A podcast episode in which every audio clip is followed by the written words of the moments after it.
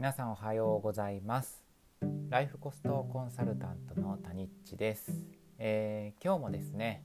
ライフコストラジオを始めたいと思います。このラジオはミニマムライフコストを通じてあと一つの勇気希望や夢そして自分らしく生きるため生きると決めた時の後押しになれるようなことをお話お伝えしていくラジオです。何かね少しでも小さな気づきであったり行動が生まれればいいかなと思ってます、えー、今日はですねえっ、ー、とライフコストミニマムライフコストと暮らしっていうところをお話しできたらと思うんですが人生の中で皆さんはお金のピンチ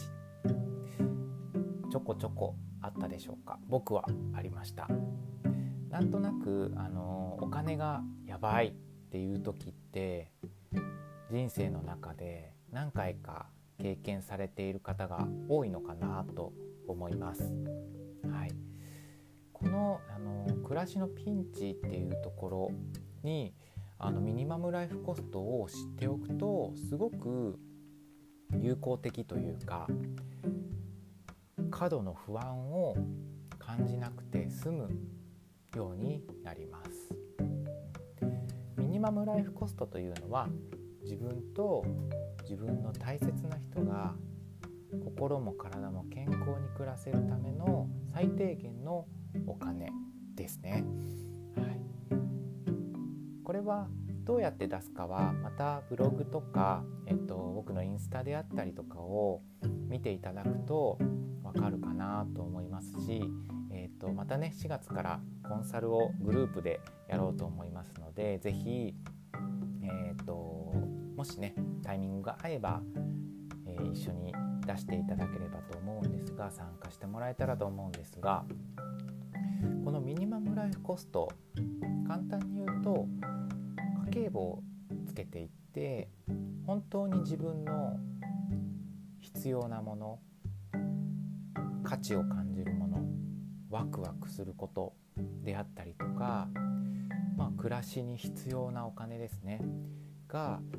どれぐらい必要なのかを、まあ、最低でも3ヶ月できれば1年家計簿をつけて自分の価値観と照らし合わせてその平均を出したものがミニマムライフコストです。はい、なのでこのミニマムライフコスト。これを本当に知っておくともし急に仕事がなくなったり休まないといけない状況に陥った時に最低限のコストでなんとかしばらくは大丈夫。っていうような心持ち金額っていうのが明確になっていくとすごく前向きに捉えることができると思います。はい、で、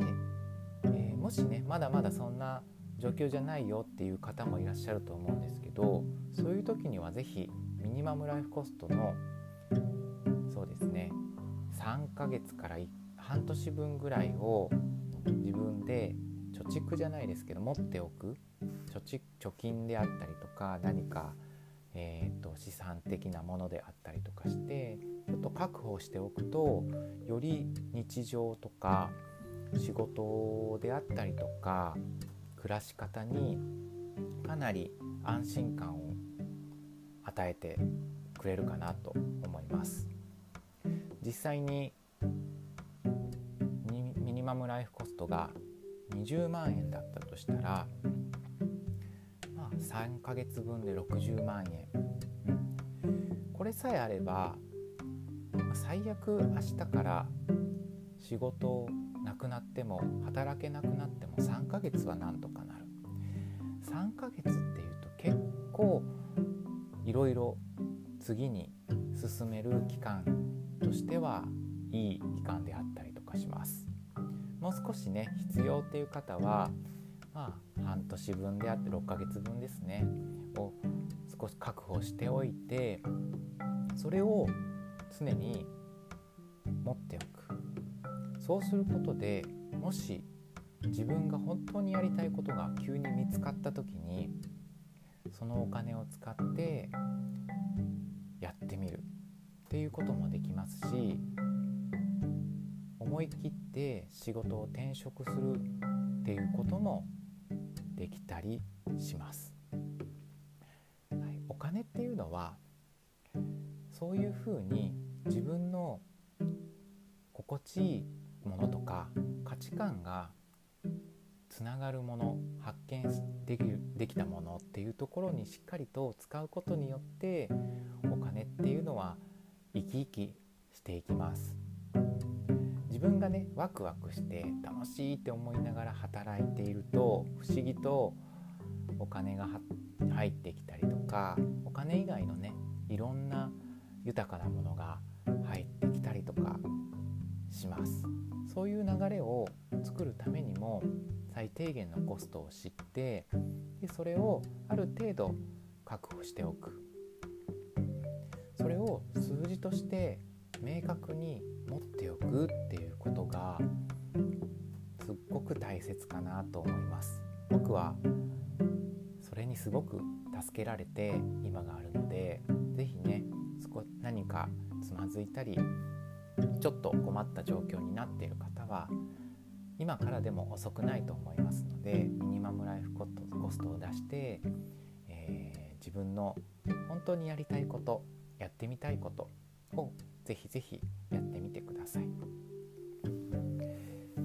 い、でそういうふうにね、あの、ミニマムライフコストを出してだんだんだんだん生活が整っていくとよりミニマムライフコストは下がったりとかもします僕は今最低限のコストをある程度ねいただきながらも少しずつ少しずつですがライフコストを下げる努力というか工夫を楽しみながらしています。具体的にはいろんな保険であったり固定費ですね。固定費をまずしっかり自分の価値観に沿ったものかどうかをちゃんと見つめながら整理していく。固定費っていうのは、えっと月々一定の金額で出ていくお金なんですけどたとえそれが500円であったり1,000円であったとしても実は1年間12ヶ月見ると1万円以上かかっていたりとかもっとかかっている可能性があります。そこを、まあ、削りすぎると自分の価値観からずれちゃって苦しいことになる可能性があるのであくまでも自分の価値観をもとに削ってミニマムにしていくまずはそこをねあのやっていってもし今ライフコストを出してるよっていう方がいらっしゃればそういうふうに客観的にね見つめる時間固定費を見直す時間っていうのを取ってみてもらったらいいかなと思います。そして次にですね投資と消費、うん、投資っていうのは自分のそうですねワクワクすること暮らしを豊かにしてくれることバージョンアップさせてしてもらえるようなお金の使い方ですね。うん、分かりやすく言うとそうですね資格の勉強とか将来に向けてというかそういうものであったりとか自分を癒してあげるような金ですね、うん、そういう使い方が投資です。はい、で消費。これは日常に、えーと、使う、まあ、消費していくお金そのまんまなんですけども例えばご飯日々のね食費代であったりとかそうですね。は光熱費ですね。光熱費はよく変動費か固定費かみたいな形で聞かれるんですけども今結構ね電気代が急にバッと上がったりとかするし固定で同じような金額が出ないと思うので毎月違うと思うので春夏秋冬四季によっても全然違うと思うのでそこは変動費っていう形で消費に当てて見てみるといいかなと思います。はい、でここの消費の部分ですねここを結構見直すと大きく変わってきたりとかします。ちなみに僕は今そうですね食費が結構昔は多かったんですけども自分で野菜を育てたりとかあとはいろいろ物々交換であったりとかスキル交換で物であったりとかスキルをですね交換してもらってかなり抑えられるようになってきました。あとはですね楽しみながらやっていることとしては電気今ねめちゃめちゃ、あのー、高いなっていうことがみんな言ってるんですけど電気代。僕は、えーと、我が家ではソーラーライトをね、あのー、購入して夜はそれをつけて間接照明的な感じであの電気をね電気会社から、えー、と来たやつを使うんではなくて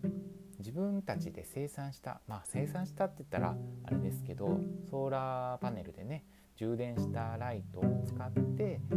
夜を過ごすようにしたりとかそういうふうに少しの工夫をちょっとずつちょっとずつ楽しみながらやっていたりとかします。どうしてもね切り詰めるってなると結構心が苦しくなったりとか続かなかったりとかあの窮屈な思いをしてしまうこともあると思うのであくまでも自分が心地よかったりとか楽しいなって思うことから是非是非えーと、消費をね下げていくっていうことにチャレンジしてもらったらいいかなと思います。本当にこれはねいろんな工夫とか創意工夫がたくさんあるし価値観によってもやるやらないっていうのはたくさんあるので、はい、ぜひぜひいろんなねことを、ま、今ネットでいろいろ検索すると出てきたりとかしますのでそういうのを工夫としてやってみてもらったら面白いなと思います。はい、そういうふうに固定費をまずは見直してちょっとピンチの時は投資は少し後回しにして消費を少しだけ工夫しながら楽しくね、えー、と減らしていくそうすることでミニマムライフコストはまたさらに小さくミニマムになっていくかなと思います。はい、本当にピンチの時そういうふうに、えーと、行動したりお金の使い方を一時的にね我慢じゃないですけど変えていこうっていう風な意識を持ってお金を道具としてお金に振り回されずに暮らしてで次に進むっていうこと。そういうものをミニマムライフコストを使って暮らしの中に取り入れてもらうとよりいい未来であったりとか本当にやりたいことお金のためではなくて自分のためにやってみたいことチャレンジしてみたいことが今よりも少し勇気を持ったり行動できるようになるのかなと思います。はい、今日はそんな感じでミニマムライフコストの活用方法じゃないですけど、まあ、そういうふうなお話をさせていただきました。是非ね今少しちょっと大変だなって思う方には、はい、何かの気づきになればと思いますので是非是非何かあれば質問コメントもお待ちしております。気兼ねなく送ってください。ではでは今日はこの辺で終わろうと思います。今日も素敵な一日をお過ごしください。タニッチでした。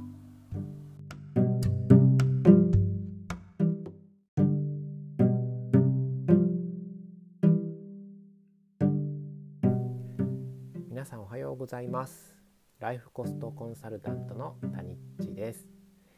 今日もですねミニマムライフコストについて、えー、ラジオをお届けいたします。このラジオはですねミニマムライフコストを通じてあと一つの勇気夢や希望自分らしく生きると決めた時の後押しになるような気づきがお送りできればと思っています、今日のテーマはですねお金と時間。そういったテーマでお話をしていきたいと思います。このお金と時間って結構永遠のテーマだったりとかします。はい。あの正解はなくてあるとすれば自分の価値観にしっかり沿っているかどうかっていうことだと思うんですけどもお金も大事だしあの時間もすごく大事かなと思います。どうでしょう？皆さんは今どっちを優先していますでしょうか？はい、えー、お金っていうのは結構今この資本主義の時代ですね。めちゃめちゃ重視されてしまいがちです。実際にお金があれば正直いろんなことができるしいろんな場所に行けたりとかもします。たくさん持っていればたくさん持っているほど、まあ、本当にやりたいことっていうのが叶えられる可能性は高くなると思います。ただだからといってお金をたくさん稼いで稼いで必死になっていってしまうとついつい時間がなくなってしまって結局はそのお金を使って何かを本当にやりたいことをやる時間が持てなかったりとかそもそもそのお金に稼ぐっていうところにとらわれすぎちゃってそうですね自分の本当にやりたいことが何だったんだろうとか自分の価値観みたいものを置き去りにしてついつい忘れてしまってどんなものなのかもわからなくなってしまうっていうこともあったりします。はい、実はこれ全部僕の事例なんですけどね、うん、こういったお金っていうのは結構不思議なもので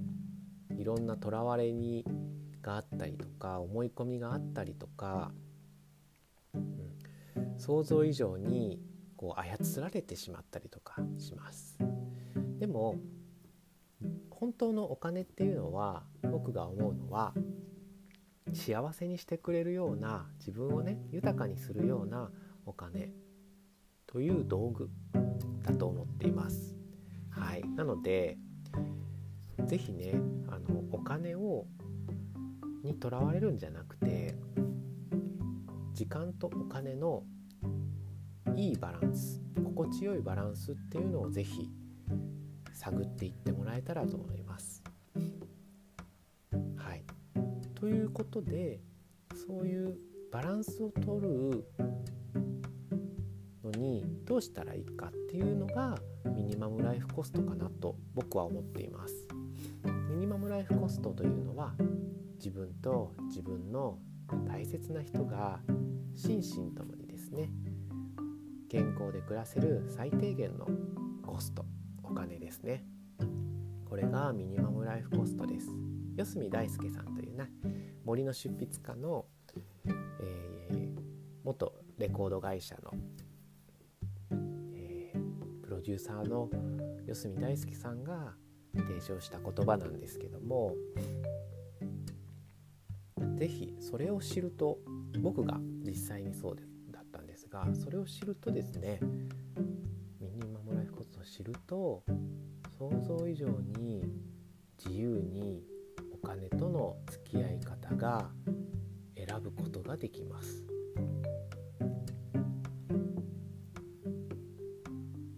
じゃあ具体的にどういうふうにミニマムライフコストを知ったら変化していくかですね。僕はちなみに大体そうですね今家族4人家族なんですけども20万円ぐらいあれば十分暮らしていけるかな笑って家族と過ごしていけるかなっていう金額を持っていますただこれは基準ではなくてあくまでも僕の価値観をもとに出したミニマムライフコストです。なのでそれぞれ皆さん同じ家族構成でも全然違うと思います。住む場所によっても多分違うし環境によってもおそらく違う、はい、なのでまずそれを自分で出すことが一番大事かなと思います、はい、他のねラジオであったりとか僕のセミナーみたいなものとか、まあ、インスタにもいろいろ載せていますしホームページを見てもらえれば冊子を小冊子をね読めるようにも無料でありますので是非そういうところで出し方を学んでもらったらと思います。はい、でそのミニマムライフコストこれを知っとくと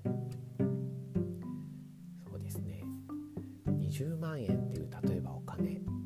これは僕と妻が例えば10万円ずつ月々稼いでいけたら暮らせたら十分事足りるお金。10万円を稼ぐって今バイトとかすればがっつり働かなくても案外稼げたりとかします。そこね最低そこでもいけるんだって思ったらまず一つ仕事から自由になれたりとかしますよね。無理して残業したりとか休日出勤をしたりとか、嫌な仕事お金のためにやってる仕事をずっと続ける暮らしではなくて本当に自分がやりたいことをやる暮らしそういう選択ができるようになります。もっともっと稼がないとって思わなくても全然大丈夫になります。そうなれたら想像以上に人生って自由だなっていうことに気づけたり感じたりすることができるんじゃないかなと。ます。実際に僕もそうですね3年前ぐらいまでは週に5日働いて残業もそうですね1日に5時間とかひどい日はその日の日付が変わるぐらいまで残業してたり休日出勤をしてて週に1回しか休みがない。もちろん有給は全く使わない。そんな働き方をしてたんですけど今はミニマムライフコストを知って働き方をシフトして週にさ3日から4日ぐらいしかもそれも自分のある程度の予定とかその時のコンディションみたいな気持ちですね。それをしっかりと把握して優先しながら働いて残業はなくしてで有給も全部消化してっていうような働き方にシフトすることができました。これ週3から4日の労働っていうことは週に4日から3日ぐらいのお休みがあるんですね。自由な時間があります。さらに通勤もほとんど在宅なので今まで通勤で使っていた時間も増えてもちろん有給で好きな場所好きな時に休めることもできるような働き方をしています。そうなったら想像以上に体と心がむちゃむちゃ楽になります。心の余白が生まれて自由っていうものをめちゃめちゃ感じられるようになります。そしてですねその時間をミニマムライフコストを出す時に知る自分の本当の価値観を中心にして本当にやりたいこととかやってみて楽しいことこれちょっとチャレンジしてみたいなとかここに行ってみたい。会ってみたい人がいて会ってみる。不意な誘いにちょっと気分で行ってみる。そんなことができるようになっていくとねどんどん心がさらに満たされていきます。自分の自由を手にして心の役を得ることができてさらにやりたいことがやできるようになってどんどん豊かさが増していく。そうした時多分人は幸せを感じるんじゃないかなと思います。でそうやって幸せを感じて受け取っていくとまた心の余白が増えて心が穏やかになってさらにストレスは減っていくし思議とそういった人には人も実はお金も実はいろんなものが集まってきたりとかします。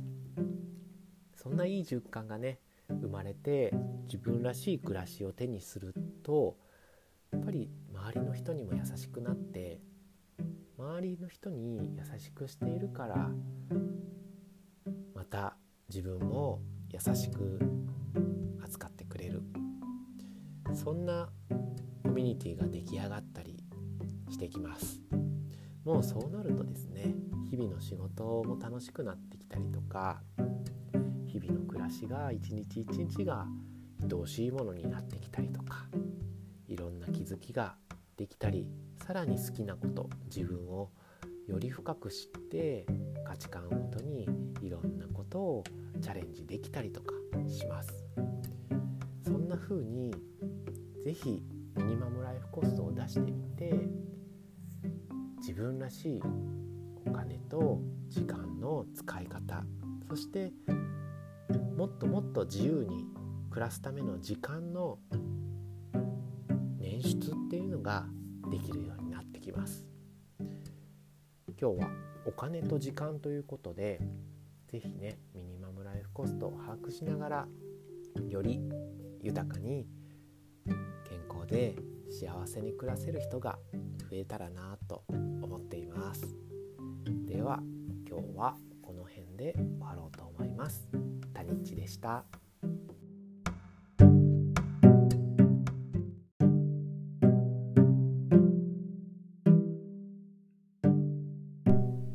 皆さんおはようございます。ライフコストコンサルタントのタニッチです。えー、今日もですねライフコストラジオを始めていきたいと思います。このラジオはミニマムライフコストを通じてあと一つの勇気であったりとか自分らしく生きると決めた時に何かヒントになるようなことをお届けしていきます、えー、今日はですねテーマとしてはお金と時間の使い方というテーマでお送りしていきたいと思っています。え時間とお金、うん、これはですねすっごく密接な関係というか近いものがあるかなと思っています。はい、お金を得るために時間を使っていたり時間を使ってお金を使ったりとか僕らはそういう風な流れの中で暮らしを組み立てていったりとかしていると思いますそういうふうにですね時間とお金っていうのは切っても切り離せない関係というか相互関係にあるような感じです。はい、でただですねお金と時間っていうのは少し性質が違います。お金はですね増えたりったりする。使ったら減りますよね。で働いて何か得たりとかすると増えます。はい。いろんな投資とかねもしても増えますっていう風に減ったり増えたりするっていうのがお金の一つの特徴です。そしてもう一つ時間。これはお金と少し違うところは増えないっていうところですね。減るのはお金と一緒です。ただ時間っていうのは意図的に増やせない。当たり前なんですけどもこの違いをちゃんと認識していくことで何を優先するかどうかっていうところが自分の中で決められたりします。時間とお金の違い。それは増やせるか増やせないか。はい。大きく明確に違うのはこれです。ということはですねまあお金を増やしたりするのも難しい部分もあるかもしれませんがお金を頑張って働いたらねちょっと増えたりとかします、うん、何かをするにしてもお金は少し何か工夫をして増やそうと思えば増やすことができます。ただ時間っていうのはタイムプセルでもない限りは遡れないし増やせない。唯一増やせるとしたら健康に暮らして、えー、生きていくっていう時間をできるだけ伸ばすっていう方法があるかなと思いますが基本的にはどこまで僕らの時間はあるのかわからないけども見えないけども増やせはしない。そう考えるとですねやっぱりお金よりも時間っていうのが大事かなっていうことに気づくかと思います。ですね。はい。お金はですねあのその大事な時間をより自分らしくそして豊かに充実した暮らしを送るため時間を過ごすための道具であって今ねいろんな資本主義社会の中でどうしてもお金が優先して稼がないといけないっていう風な風潮にあるんですけどやっぱりお金をフラットな道具として捉えると必要以上にたくさん持っていてもその時間使う時間がなかったり使う手段が思い浮かばなかったりするとただ単に無駄遣いしてしまったりとか逆にも使う時間すらないみたいなことになったりあとはそうですねお金を頑張って働きすぎて稼ぎ中毒になっちゃってでストレスをめちゃめちゃ感じてそのストレス発散のためにお金を使ってという間になくなるみたいな。僕も結構そういうことに陥った時代があるんですけどもそういったお金っていう使い方ではなくてより自分の大事な時間を豊かさ増やすために使う。道具として自分を満たすために使うっていうことがすっごく大事かなと思っています。そうなるとですねじっくり考えるとやっぱり時間にエネルギーを注ぐ、うん、そうするとどうなるかというと時間に 1, 1時間あたりの豊かさが増えると自分の心の豊かさは増えていきます。心に余白が豊かで余白ができると外と時間が豊かになったり時間の余白も生まれてきたり時間の余白を生み出すと満たされてるのでそんなにお金を使わなかったりとかします、はい、これがミニマムライフコストを下げる大きな大きなコツかと思っています。どんだけ稼いでも稼いでも稼いでも使ってしまってしかもそれがストレス解消のためとか何か無駄な本当に自分の価値観に合わずにただただ流されて使ってしまっているお金のエネルギーではなくて本当に自分がやりたいこと欲しいことやってみたいことに時間とお金を注ぐ。そうすると時間の僕たちの暮らしですね。暮らしの充実度っていうのは確実に上がりますよね。そうなると豊かさが心の中に広がってさらに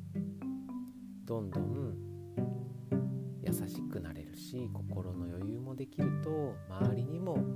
優しくなれたりします。そうすると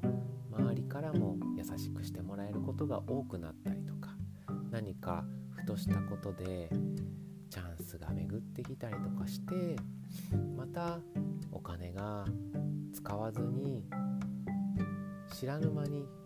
増えていったり豊かさが知らぬ間に増えていったりします。そうやって豊かさが増えるとやはり時間の感覚っていうのは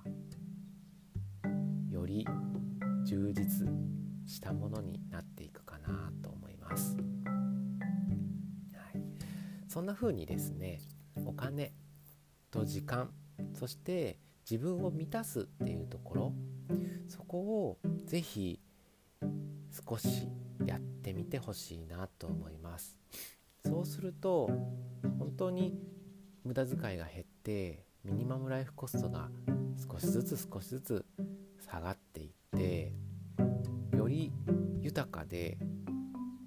お金に縛られない自由な暮らしっていうのが手に入ったり選んだりすることができてきます。今日はですねお金と時間というテーマでミニマムライフコストを下げる大きなコツっていうところをお伝えしました。是非もうすぐ4月ですね。新年度新学期が始まる季節にですね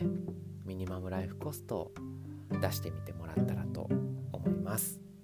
では今日はこの辺で終わろうと思います。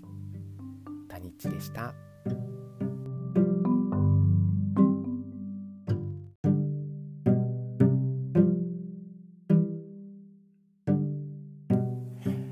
皆さんおはようございます。ライフコストコンサルタントのタニッチです、えー、今日もですねゆっくりまったりとライフコストラジオをお送りしていきたいと思います。えこのラジオはですねミニマムライフコストを通じて自分らしい暮らしであったりとか自分らしい仕事自分らしい生き方を一歩進めるためのヒントや気づきになれるようなとお話お伝えしています、えー、今日はですねもうすぐ春あの皆さんのところではどうでしょうか？桜は咲いてますでしょうか？僕の住む地域では少しずつ花が開き始めたところですね。あと1週間ほどで満開かなっていう感じです、この3月から4月にかけてのこの春春に冬から春に変わってきて季節が変わる瞬間めっちゃいいですよね。今日は子どもたちが最後修了式ですね。を学校に行って半日で帰ってくるんですけど春休みに入ります、はい、ちなみに僕もこれから今日からまあブログとかインスタはと続けて発信できればと思うんですけども基本的には、えーと、春休みということでお休みをいただきながらまた春春休みが明けた時にこのラジオをお送りしようと思うんですが今日はその3月末春休み前の最後のラジオになります。はい、で少しねその最後になんですけどもちょっとご案内みたいなものとして、えー、と4月からですね、えー、ライフコストコンサルタントでお送りするミニマムライフコストを出すためのグループコンサル。これを4月からスタートしようと思っています。実はですね今えーと、僕の所属しているミニマムライフコストの発信源でもある四隅大輔さんのライフデザインキャンプスタイルキャンプ、えー、ライフデザインスタイルキャンプライフスタイルデザインキャンプですね、はい、の、えーと、コミュニティの中で実は0期として、えーとモニターを募集して1月からこの3月末までの間のグループコンサルをしていました。あと残り1回なんですけどもやっぱりこの今まで僕がミニマムライフコストを自分自身も出してきてで個人として個別で、えー、とそれぞれセッションをそうですねもう延べ300回以上もう400回になるのかな。はい。をしてきてその中で気づいたこととか学んだこととかえっ、ー、とまあ他にもお金の勉強をしながらえっ、ー、と取り入れたもの気づいたものいいなって思ったことをシェアするグループコンサルなんですけどめちゃめちゃ集まるメンバーが素敵でやはりこう僕の目指すというか、えーと、僕も今進んでいるところの自分らしい暮らし自分らしい仕事であったりとか自分らしい生き方ですね、はい、そういうものを追求したい生きたいって思う人たちが集まったグループ。これはすっごく同じ価値観が皆さん共通してある部分があって優しいんですねみんなね。すごく素敵で優しくて気づきもすごく溢れています。一人で1対1でやる時もすごく気づきもあるんですけどもこの仲間と一緒に真剣に自分の暮らしやお金と向き合ってそれを学んでシェアしていく。その過程の中でより深くミニマムライフコストをそれぞれがそれぞれに出したり気づいたり進んでいったりしている。そんな場面場面があってすごく素敵で僕自身も学びになるようなグループコンサルができています。それを4月からまた新しく今度は第1期として募集をしています。すでにねもう申し込んでくださる方もいらっしゃってあと残り2枠ですね。グループコンサルはあのたくさんの人たちとやるのではなくて今回今やっているのが6名ですね。でえー、っと4月からは4名僕含めて5名で少人数でやっていこうと思っています。なぜかというとやっぱりお金っていうところの話をするってなかなか壁があるというか言いにくい部分がたくさんあってたくさんの人10人20人の人と話をするってなるとどうしても深くお話ができず表面的なものになってしまうんですね。なので4名という少人数のグループを作ってそこでお金について自分の思っていること悩みであったりとか自分の思い込みトラウマみたいなものとかはたまた気づきであったりとか進んでいたい方向行きたい方向であったりとかそういうのをじっくりとシェアできて話ができる空間安心して話をできる空間っていうのを作っていきたいなと思っています。グループコンサルの中では今までの僕の経験であったりとかミニマムライスコストの出し方であったりそれを下げるコツであったりとかあとは自分自身のお金に対する価値観そして豊かさの価値観っていうところを深めていきます。でいろんな経験そうですね実際に下げる具体的なコツであったりとかミニマムライフコストを下げるコツであったりとかそういうものを少しずつシェアしながら時にはねあの個別でお話をさせていただいたりとかしながらできるだけ密にそして色濃い時間にしながらお金と自分を整理して向き合っていく時間にしていっていますそして4月からもそういう風な雰囲気と空気感の中で安心して話ができるようなコンサルを始めていきたいと思っています。はい、なのでね是非この4月また新しい生活新しい何かがスタートするこのタイミングで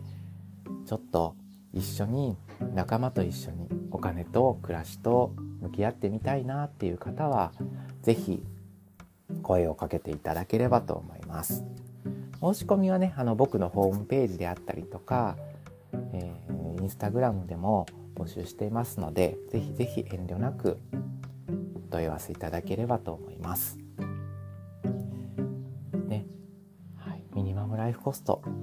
本当にね僕が人生を救われた一つのツールでありますので僕も今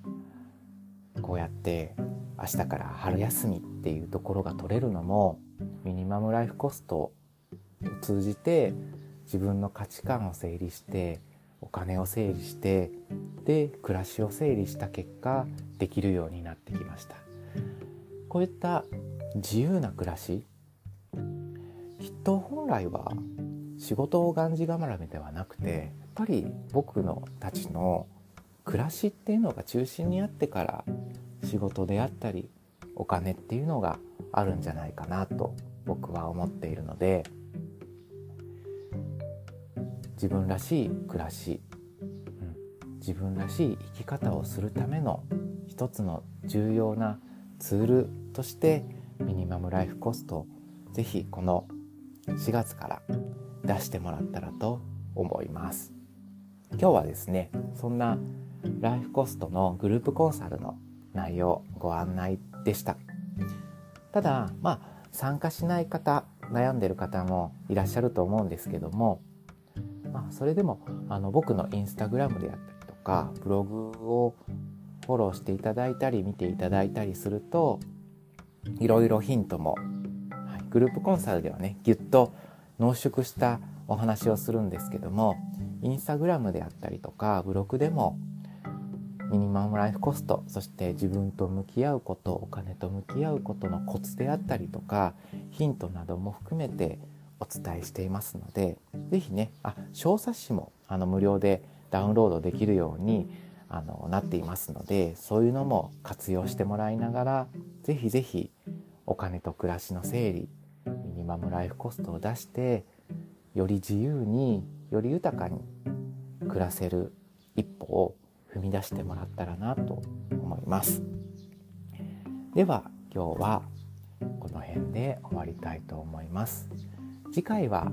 そうですね4月に入ってからのラジオになるかなと思いますので是非また聞いていただければと思います。では今日も敵な一日でありますように谷地でした。